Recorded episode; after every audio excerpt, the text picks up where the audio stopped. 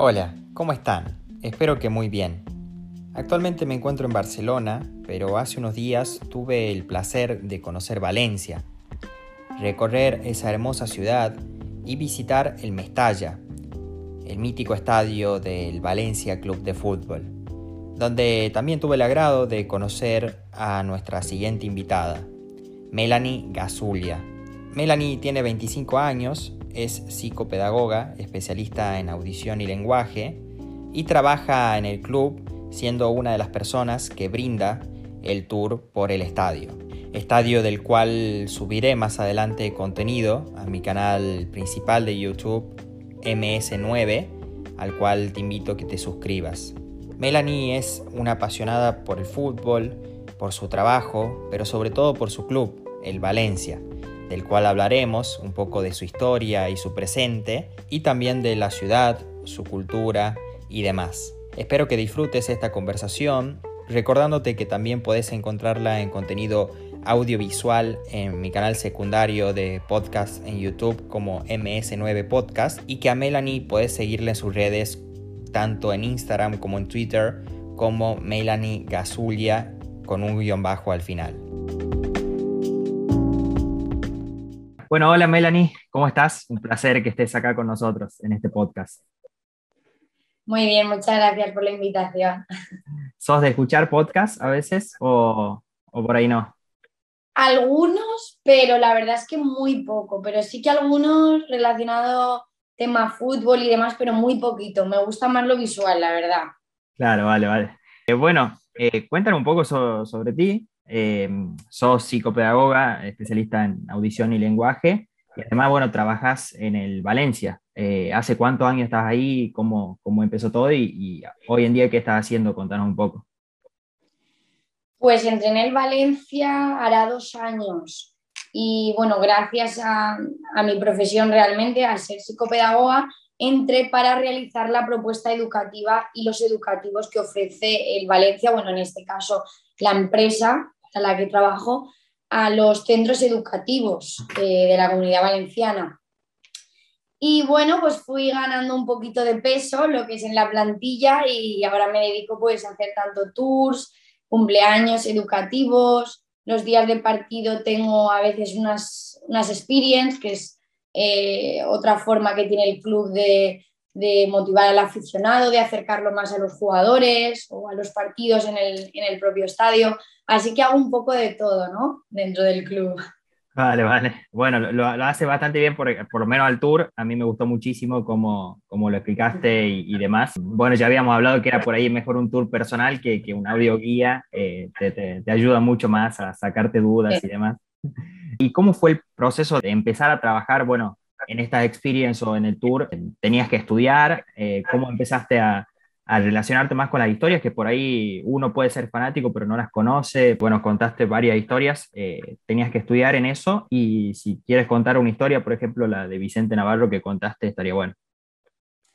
Pues a ver, realmente en cuanto a estudiar, te dan un argumentario. ¿vale? Porque sí que es verdad que hay ciertas cosas, sobre todo del funcionamiento del estadio, en este caso como la zona mixta, que es donde, donde se entrevistan a los jugadores, que es la zona que os enseñé, que tienen las dos posibilidades de o a pie de campo o en zona mixta, pues no sabes el funcionamiento si realmente no estás ahí dentro, no, no estás metido en ese ambiente. Entonces sí que te dan un argumentario pues para que tú puedas estudiar realmente toda la historia, tanto del estadio como de las diferentes áreas que vas a enseñar.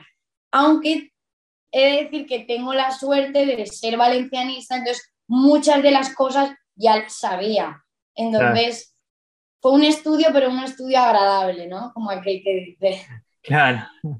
Y la historia de Vicente es una historia además eh, bastante, bastante cercana porque no hace mucho tiempo que colocaron la estatua. Él falleció en 2018, justo el año antes del centenario, y fue cuando el club decidió colocar su estatua porque él tenía el abono número 18, como bien te conté, en el estadio y nunca se había perdido un partido del Valencia, o sea, era el, aficionado número uno ¿no? de, del Valencia.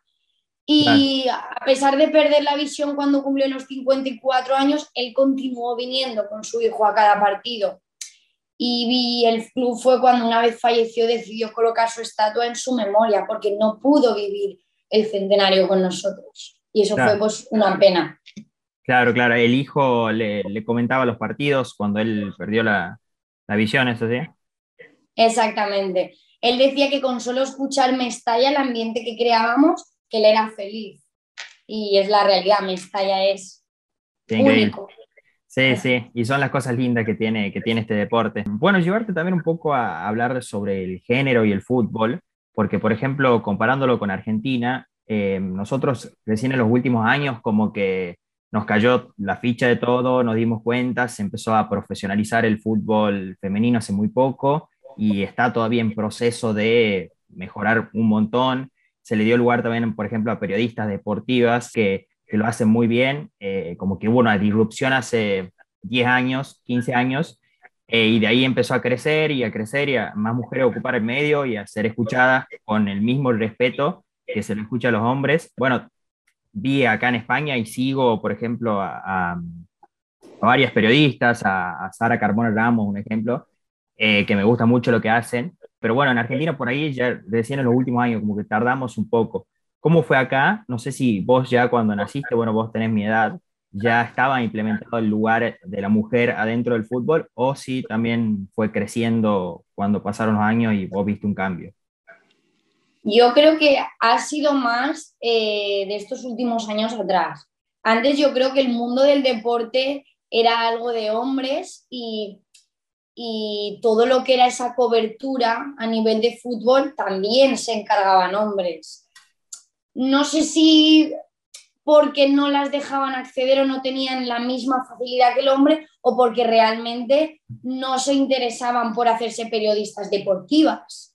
Claro, ¿sabes? Al fin y al cabo el periodismo te puedes especializar de muchas ramas y no entrar en el nivel del deporte, del fútbol, del cesto. Pero sí que es cierto que aquí han ido cobrando peso y se lo han ido ganando ellas, obviamente, y vemos en el chiringuito pues que, por ejemplo, eh, hay periodistas deportivas, sigue siendo el hombre todavía el predominante, pero quizás por lo que te he dicho, porque no hay tantas mujeres. Pero sí que van ganando su peso, la verdad. Claro, claro. No, bueno, incluso en, tu propio trabajo, quizás años antes hubiera sido por ahí raro eh, ver una mujer dar tour, ahora es totalmente normal. Eh, por menos en Argentina, no sé, hacia acá. Pues de hecho en el tour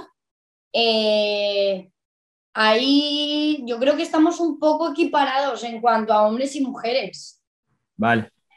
La verdad es que al menos en mi trabajo estamos súper equiparados porque somos también muchas las valencianistas que sentimos el club y tanto, tanto mis compañeros como mis compañeras creo que somos eh, un poco a la par entre hombres y mujeres, sí. Está bueno, está bueno que sea así. Eh, la verdad es bueno, espero que, que, esto siga creciendo, digamos. Eh, no solo bueno en, España, en Argentina y en el mundo, que se le dé más lugar a, la mujer está buenísimo. Y bueno, viviste momentos inolvidables con el Valencia, eh, como bueno, por ejemplo, la Copa del Rey que ganaron hace, hace poco, 2019. ¿Cuál fue el mejor momento que, que, viviste o que recuerdas? No sé si, bueno, era muy chica por ahí cuando llegaron a las finales de Champions, eh, las dos seguidas, y, y, después, bueno, pero la Copa de la UEFA que ganaron 2003-2004. ¿Cuál fue el mejor momento que, te tocó vivir con el Valencia o que mejor recuerdes? A ver, de ambas finales de Champions o la Europa League del 2004, que es la última, yo era muy pequeña. Entonces me acuerdo mm, porque mi abuelo me iba empapando de todo el valencianismo que podía, ¿no?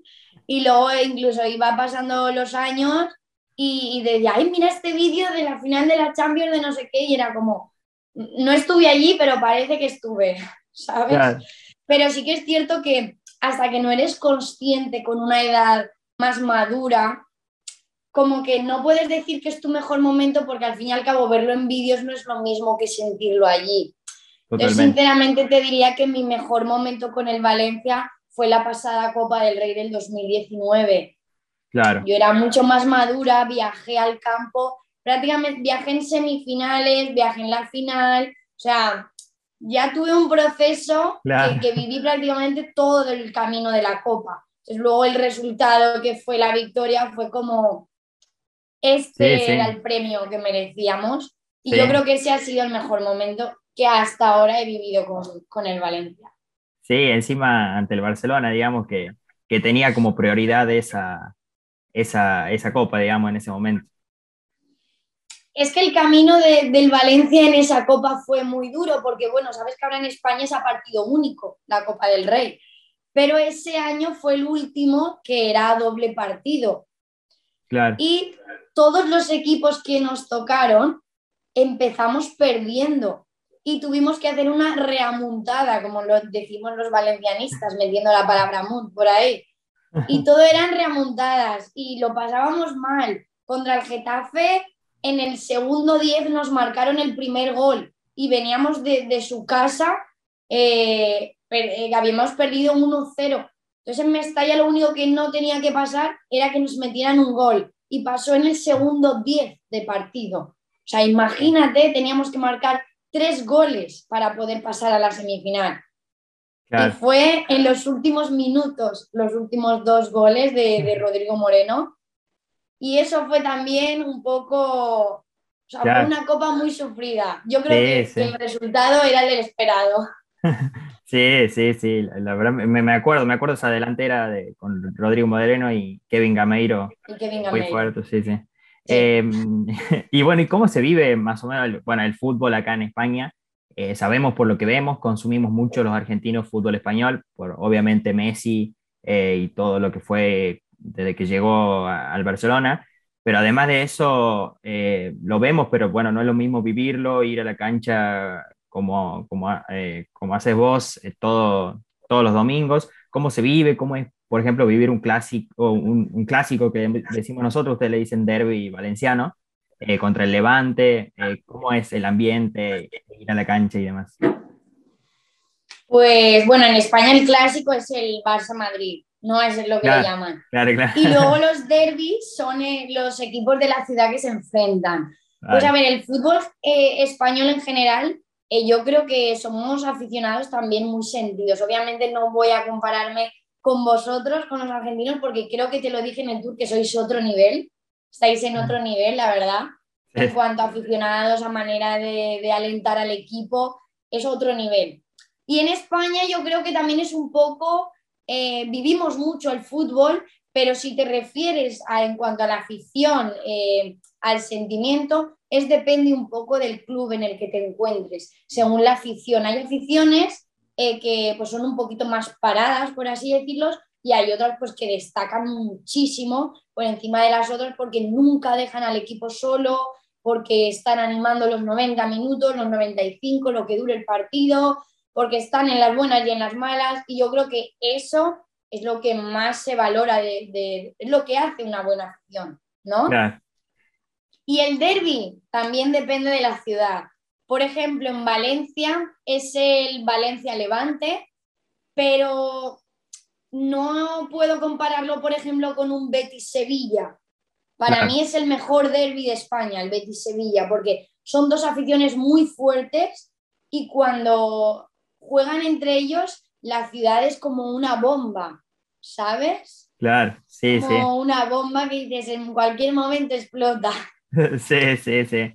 Y bueno, después está el, otro que jugó la final de Copa del Rey hace poco de Real Sociedad con, contra el, Bilbao, es también muy fuerte. Sí, que son también dos derbis. También, me parecen también muy dos buenas aficiones, sobre todo la del Athletic Club de Bilbao.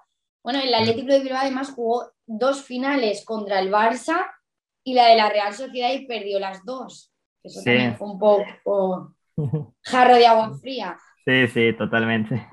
Y, bueno, hablamos un poco de, actualidad del Valencia. Eh, te escuché decir por ahí cuando, cuando hablaba, creo, con mi amigo, con otra persona, y que prefieres jugar mal con Bordalás eh, antes de, que, de que, venga otro y jugar mal, mal, con otro. Pero bueno, dos años seguidos sin clasificar a, a torneos internacionales. Eh, pero bueno, hay, hay una buena plantilla, eh, tienen de muy cerca de nosotros, de Uruguay, a Máximo Gómez. ¿Cómo ves para la, siguiente temporada? Y, bueno, ¿por qué dijiste eso de Bordalás?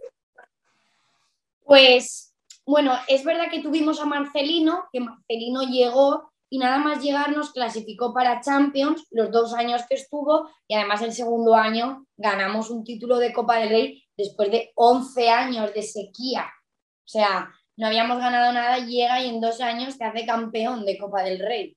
Yo creo que es muy de valorar. Pero bueno, em, luego cambiamos de entrenador y vinieron Albert Celares y Javi Gracia. Yo no quito mérito nunca a un entrenador y nunca me gusta hablar mal ni de entrenadores ni de jugadores porque al fin y al cabo son personas humanas, ¿no? Que no se merecen ningún tipo de desprecio. Pero sí que es cierto que mm, ni Celades ni Gracia, yo creo que hablo por todos los valencianistas, se acercaban al perfil de ADN valencianista que decimos nosotros, ¿no? Que no es que les viniera grande el Valencia, no lo digo por ese sentido, sino porque creo que eh, un Valencia necesita un entrenador mucho más preparado para llevar al equipo. Porque al fin y al cabo somos un club que necesita puestos de Champions, es que no Europa League. El Valencia siempre ha sido de clasificarse a Champions. Entonces, te vienen dos entrenadores que no tienen rodaje en la liga en primera división y se notan los resultados. Y cuando fichamos a Bordalás, sí que es cierto que Bordalás es un entrenador eh, con mucha garra, con mucha fuerza, muy metódico, eh, además se nota. Creo que todo el mundo lo que le critica es que acaba haciendo a sus jugadores ¿no? que dan mucha, mucha candela en el campo, ¿no? Lo vimos con el Getafe. Entonces el comentario va un poco por ahí, que prefiero como dar asco, entre comillas, por el tipo de juego más sucio, que como dar un poco más de, pena a la gente porque el Valencia no esté cumpliendo los objetivos que tenemos. Porque la gente te dice, ay, qué pena el Valencia, no, no quiero dar pena, no quiero que mi equipo dé pena. ¿sabes? Claro, claro. Sí, sí. Eh, bueno, eh, que, yo conozca, eh, era parecido el juego de, Héctor Cooper con los otros equipos que, vi por ahí. El Valencia yo también era muy chico, pero, pero era algo así. Nada más que no tenía, no tenía, buena suerte en las finales, lamentablemente. No, pobrecito, la verdad es que no. La verdad es que no. Pero bueno, y luego la plantilla, pues hemos fichado un, paraguayo de, de sí. central, sí, sí. Sí, sí, vi, sí, vi. Y y la verdad es que creo que, va a hacer muy buena pareja con Gabriel Paulista en, la defensa, la verdad. Yo creo que sí. Esperamos más fichajes también. ¿Se lo extraña Ezequiel Garay? De lo, sí. sí. La, él llegó además en un momento súper difícil porque esa temporada no nos habíamos clasificado para, para ningún tipo de competición europea, ni Champions ni Europa y pasó, vino, pasó la primera temporada y tampoco nos clasificamos para nada. Y ya fue cuando llegó Marcelino. Y la verdad es que cuando llegó fue cuando llegaron los fichajes de Neto, Gabriel Paulista, eh, Guedes. Y ya fue cuando se notó el, cuando tienes un entrenador que te hace un equipo, una piña. Eh, hicieron muy buena pareja ellos dos y éramos uno de los equipos menos goleados. Y yo creo que eso, además del portero, obviamente se debe a la defensa. Y los valencianistas lo echamos mucho de menos. Además, se ha retirado del fútbol hace poco y es una pena. Pero bueno, aquí lo vamos a recordar siempre como, como un luchador, como un guerrero valencianista. Sí, bueno, me acuerdo de esos partidos contra el Barcelona, lo sabía marcar muy bien a Messi. No sé si porque se conocían de la selección, pero, pero lo marcaba siempre muy bien. Y es difícil ¿eh? marcar a Messi. Sí, sí, sí. Es muy difícil. y bueno, vi que fuiste a Londres también por fútbol, eh, al Emirates, en ese 3 a 1 en la ida, y después, bueno, pierden 4 a 2 en Mestalla. Eran eh, semis de, de UEFA Europa League en 2019. Exacto. ¿Qué tal, cómo, cómo viviste ir a Londres, ver el, el partido ahí? Y bueno, después vi que también estuviste en Old Trafford. Contame un poco la experiencia y, cuál de los dos estadios te gustó más. Pues bueno, no te lo vas a creer, pero las veces que he salido de España, que ha sido a Reino Unido, ha sido por el Valencia, o sea, por ver fútbol, no, no, por ir de viaje a... Sí, luego dices, bueno, ya que voy, me quedo varios días y ves la ciudad, pero realmente el objetivo era ver al Valencia. Claro. Y pues bueno, estuve primero en Old Trafford, que fue eh, cuando el Valencia estaba en Champions League, que ahí era la fase de grupos que no pasamos y pasamos ah, a, Europa League. Y bueno, Old Trafford quedamos 0-0 contra el Manchester United. La verdad es que a pesar de ser un 0-0 disfruté mucho el partido porque eh, la Premier y la Liga son muy diferentes en cuanto a juego. Entonces, cuando lo ves dices, es que noto, noto la diferencia y te llama la atención, te gusta ver ese tipo de fútbol tan diferente de un lado y del otro. Old Trafford me gustó mucho, me llamó mucho la atención ese campo. Y, luego en el Emirates, que, empezamos ganando con un gol de Diacabí, un remate de cabeza en un córner, estábamos eufóricos ya pero en ese momento el Arsenal yo creo que, bueno, luego fue el campeón de, de la ah, Europa League. No, no, no. Le, no, no, perdona, perdieron, cierto. Sí, sí, sí, Cierto, que, yo me alegré luego, la verdad. claro, le ganó el Chelsea. Dije, ahora no vais a ganar. Cierto es, perdona. Pues estábamos eufóricos por ese gol de Diacabí, pero bueno, luego nos, nos metieron dos y el último en uno de los últimos minutos, además. Eh, me gustó mucho la experiencia porque el fútbol inglés es una maravilla. Para mí es ahora mismo, yo te diría que la mejor liga del mundo, por encima de la española, que sea un poquito, pero está por encima. Y la experiencia fue para mí inolvidable. Yo, yo repetiría con los ojos cerrados. Y en cuanto a aficionados, pues me llamó mucho la atención porque en Old Trafford esperaba más de la afición. Sin embargo, los vi como muy, en Arsenal no, contra el Arsenal fue diferente. Pero contra el Manchester United sí que los vi que se nos oía muchísimo más a nosotros que a ellos. Y ahí fue cuando dije, vaya, eh, me sorprende porque no me esperaba eso. Claro, claro. Bueno, sí, por ahí la más fuerte en Inglaterra es la del Liverpool, creo. La del Liverpool, obviamente. Eh, y bueno, y después la vuelta en Mestalla también me imagino que fuiste el 4-2 que explotaba sí. el estadio, sí, sí. Sí, sí. Yo no me pierdo ningún partido del Valencia. Ya sea que juegue en Copa del Rey contra el Ebro, el Zaragoza, me da igual. O sea, para mí son partidos que juega mi equipo y hay que ir. Claro. Y bueno, cambiando un poco de lado, hablar un poco de la selección española de, fútbol también. Sé cómo, cómo, la vivís porque, bueno, me, tocó cruzarme con mucha gente de España que por ahí me decía eh, que, no lo sentía, o sea, que, prefería su club antes que la selección, o que no le gustaba, o sea, que prefería que pierda la selección. Por bueno, esas divisiones por ahí, qué sé políticas que tienen ustedes y que se meten en el, medio del fútbol. Eh, no sé si en tu caso, bueno, cómo lo, vivís, si recordás el Mundial 2010, cómo lo recordás eh, las dos Eurocopas 2008, 2012.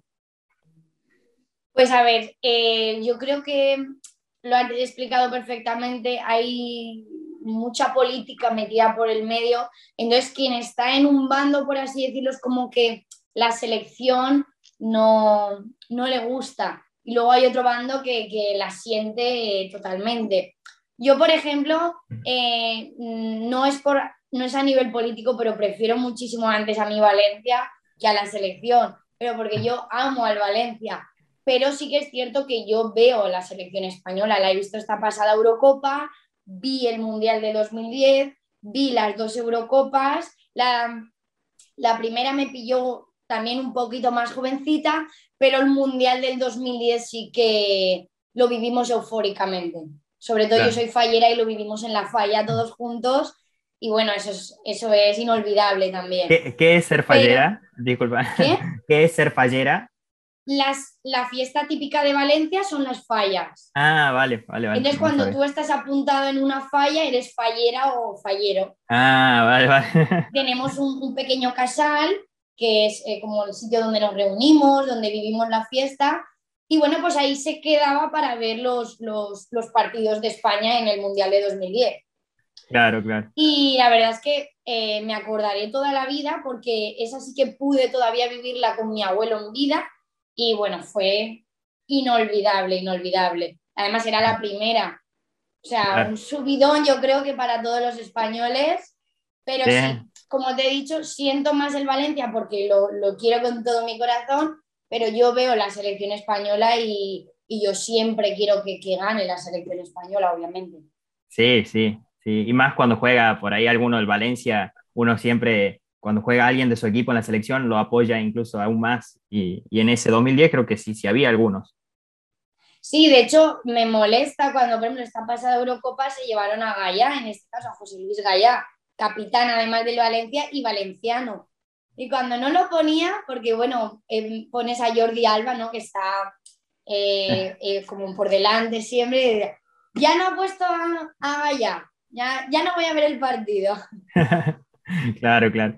Eh, bueno, esta pregunta no la tenía anotada, pero ya que hablaste de la falla y todo eso, contar un poco de la ciudad, o sea, ¿qué recomendarías a alguien que, que va a conocer Valencia? Obviamente, además de hacer el tour del, del Mestalla, que, que pueda hacer, por ejemplo, alguien que visita dos días la ciudad.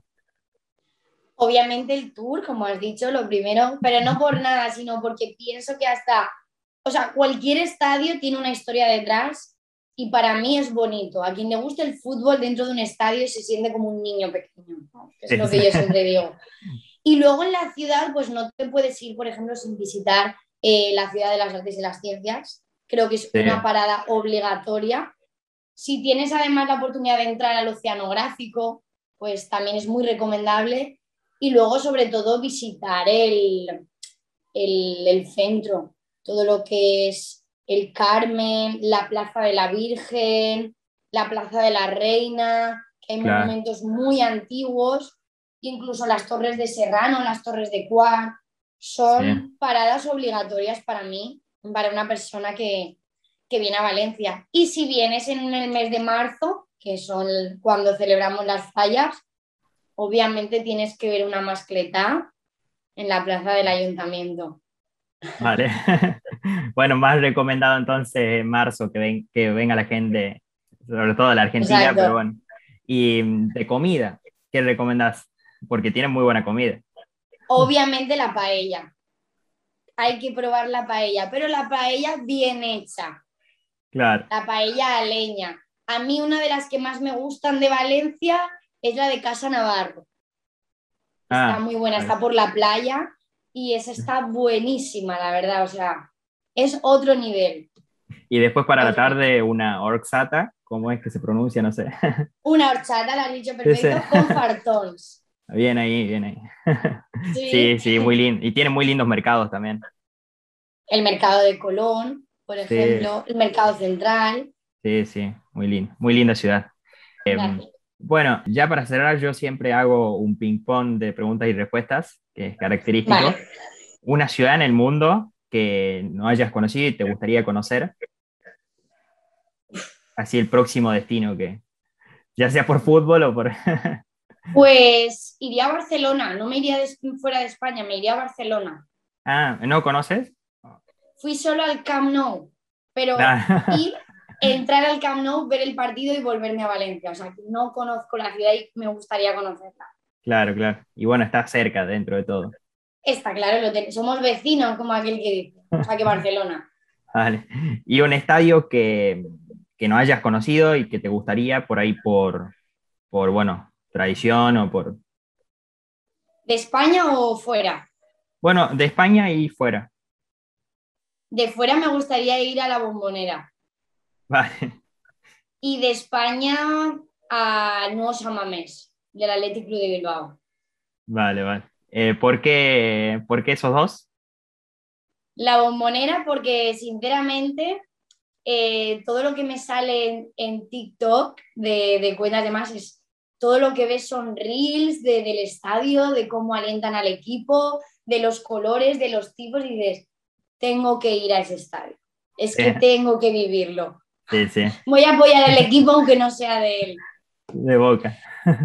Exacto. Y, y a no Mames porque es igual, la afición me parece una gran afición y el campo, tengo personas cercanas que han ido y dicen que, que no tiene desperdicio, que es una maravilla Claro. Bueno, bueno, espero que puedas ir pronto, sobre todo a Argentina y a la bombonera te, va a gustar mucho, más si sos apasionada. Eh, es una locura. Eh, los dos estadios están muy buenos, el Tour, el de River es muy moderno y el de Boca también está muy bueno, pero sí, ver un partido en la bombonera es algo que le aconsejaría a cualquiera que va. A todo el mundo.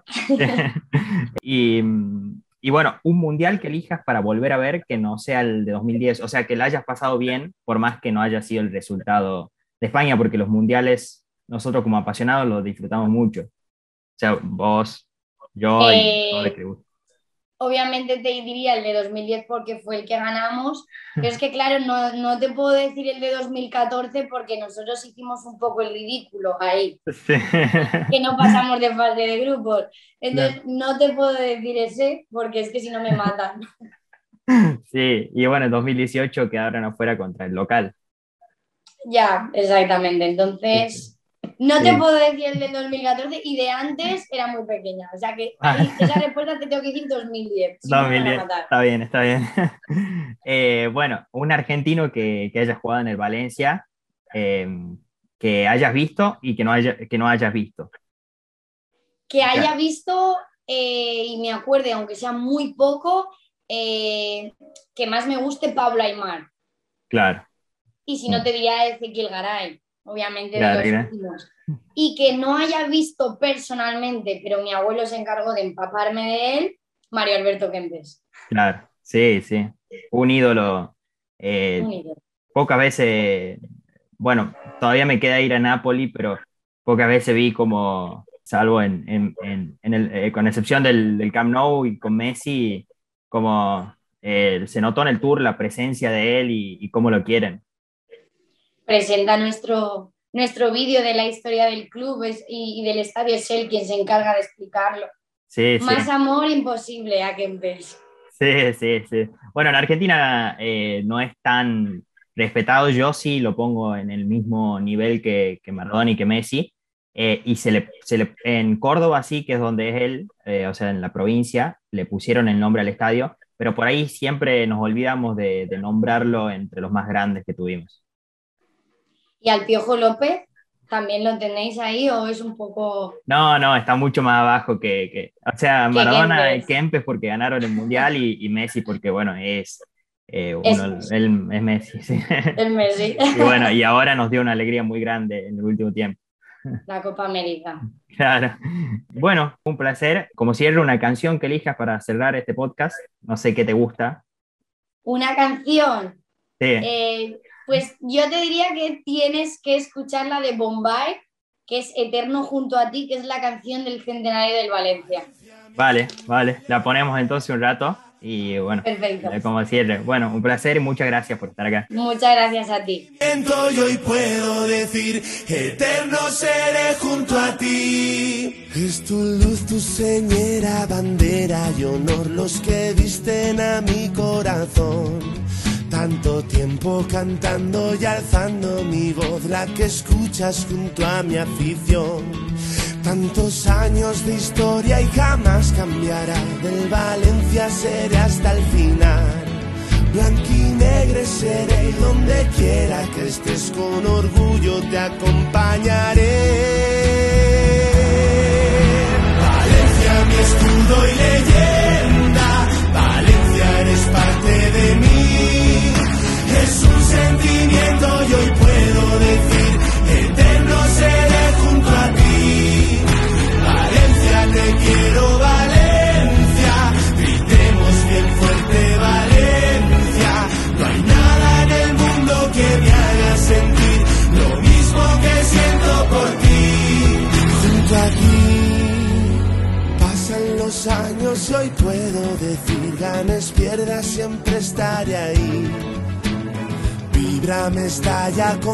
Cada ocasión, siento eterna ilusión hoy por ti. Cuenta a la gente que es algo especial, ser del Turia nunca cambiará. Fue en Algiros donde un grande nació y contigo me quiero morir. Valencia, mi escudo y leyenda, Valencia eres parte de mí